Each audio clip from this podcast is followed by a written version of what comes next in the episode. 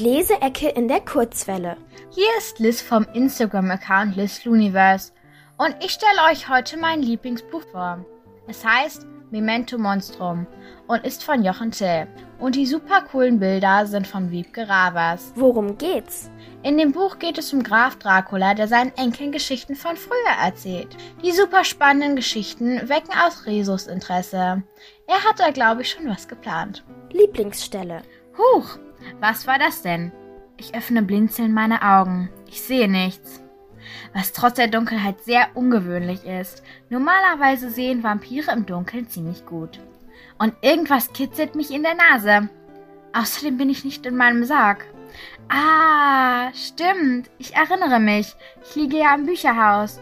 Und Globinchen liegt halb auf meinem Gesicht. Ihr Fuß kitzelt mich in der Nase. Ich schiebe sie vorsichtig von mir hinunter. Ding dong. Da schon wieder. Dieses Geräusch. Ist das etwa noch ein von den Weckern, die Selena uns gestellt hat? Was gefällt mir an dem Buch? Das Buch ist so cool. Obwohl es für jüngere Kinder ist, würde ich es auch noch mit 13 lesen. Das Buch ist 1a. Die Illustrationen haben es mir sofort eingetan. Nochmal ein großes Lob an Wiebke Ravers. Es lohnt sich echt, es zu lesen. Die Leseecke in der Kurzwelle.